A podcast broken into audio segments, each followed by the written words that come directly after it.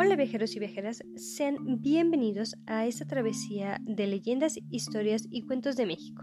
En el episodio de hoy vamos a viajar hacia el estado de Sinaloa, el cual está ubicado en la región noroeste del país, limitando al norte con Sonora y Chihuahua, al este con el estado de Durango, al sur con Nayarit y al oeste con el Golfo de California o el Mar de Cortés, también conocido como el Océano Pacífico, y este estado también es fundado el 14 de octubre de 1830, contando con una capital y ciudad, las cuales son muy pobladas, y es conocida como Culiacán de los Rosales. También cabe mencionar que este territorio está integrado por un extenso litoral, valles regados por caudalosos ríos, zonas semidesérticas y con zonas boscosas de la Sierra Madre. También en el norte de este lugar se asienta el grupo Mayo, el cual conserva muchas costumbres seculares y una recia cultura. Y también como otro punto importante, se dicen, o más bien hay investigadores que sostienen que el nombre de Sinaloa es una deformación del vocablo mayo, que es el siguiente, eh, Sinajoa, que quiere decir lugar o casa de la Sina y pues es un nombre indígena de una cactácea que prolifera en la región. Así que como escucharon, estos son algunos de los puntos mm, importantes de este estado. Así que, ¿qué les parece si ahora nos pasamos a la parte de la historia, que es lo que pues, nos interesa un poquito más? Por lo que en esta ocasión vamos a relatar la leyenda de El Tesoro del Charco Verde en el Salto. Así que sin nada más que agregar, pues vamos a iniciar con la leyenda. El charco verde se localiza en donde principia la quebrada de El Salto. La leyenda de este charco verde se remonta a la época del Porfiriato, época en que por los límites del estado de Sinaloa y Durango merodeaban personajes como Heraclio Bernal, quien era conocido como el Rayo de Sinaloa. Por el rumbo de Cosala, en el estado de Sinaloa, un campesino llamado Heraclio Bernal fue acusado injustamente de un delito que no cometió y por el cual fue a prisión. Bernal escapó de tal encierro y se dedicó a formar gavillas con el fin de cobrarse las injusticias al verse privado de su libertad. Asaltaba los centros mineros, tanto de Durango como de Sinaloa, así como las conductas en que los ricos mineros transportaban sus metales preciosos ya fundidos a las grandes ciudades en las que residían sus propietarios o asociados.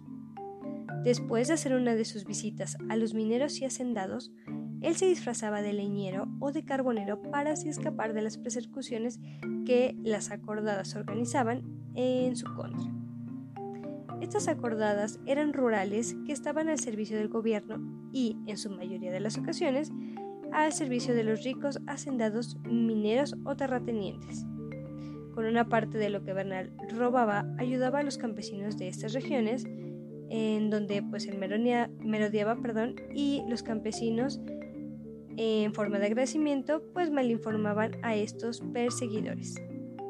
Las consejas dicen que allá por el año de 1980, Bernal traía un cargamento de barras de oro y plata selladas que había reunido de las visitas hacia, hacia los minerales de charcas, copala, panuco, gavilanes y ventanas, entre otros, enfilando rumbo al estado de Durango.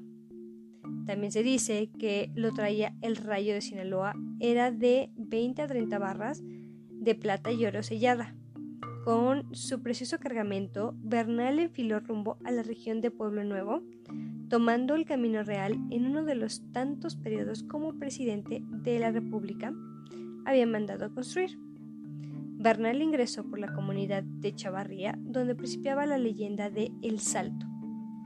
Ya sus vigías que los guardias de las haciendas mineras del estado de Sinaloa le darían alcance en una jornada más.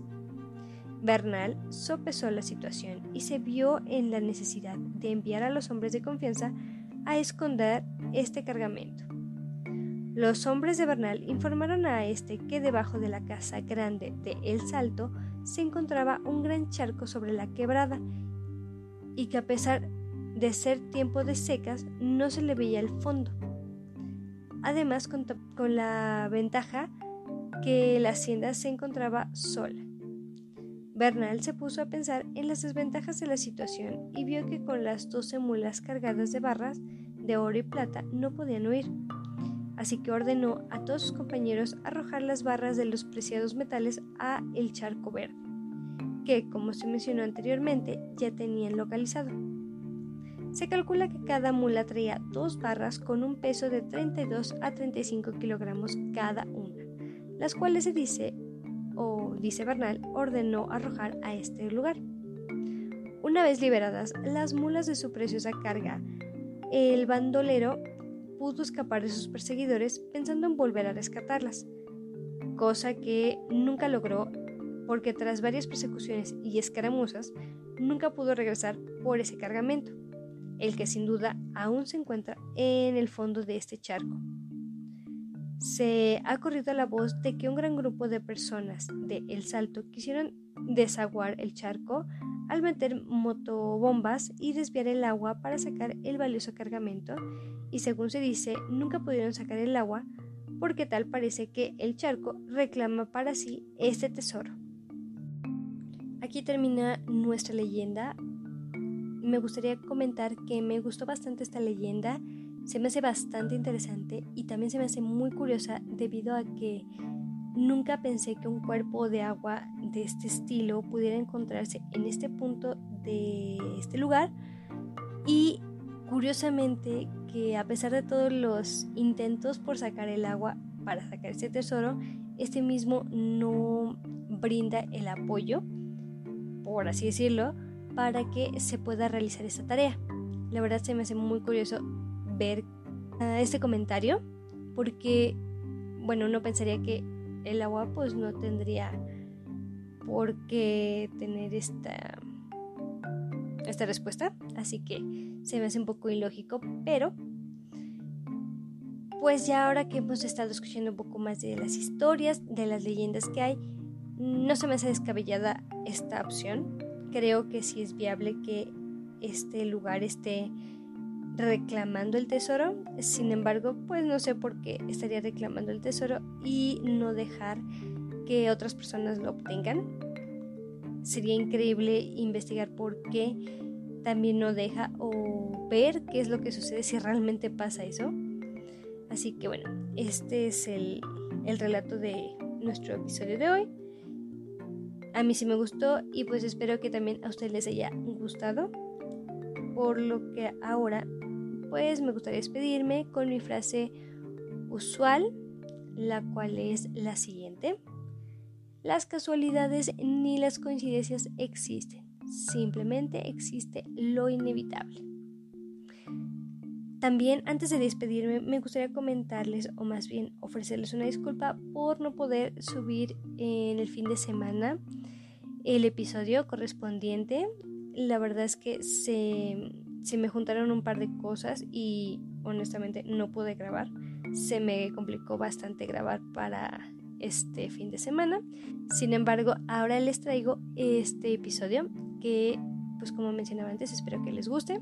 Espero que sea de su agrado y pues nada, que sigan compartiendo este contenido con otras personas para que pues seamos más y tengan más personas acceso a este contenido. Por lo que Ahora sí me despido y nos estaremos escuchando en el siguiente episodio con un nuevo destino y con una nueva leyenda e historia. Muchas gracias por haberme escuchado. Yo soy Ele Pineda y te deseo un bonito día, una agradable tarde o una amena noche. Muchísimas gracias por todo. Nos estaremos escuchando muy pronto. Hasta la próxima. Bye.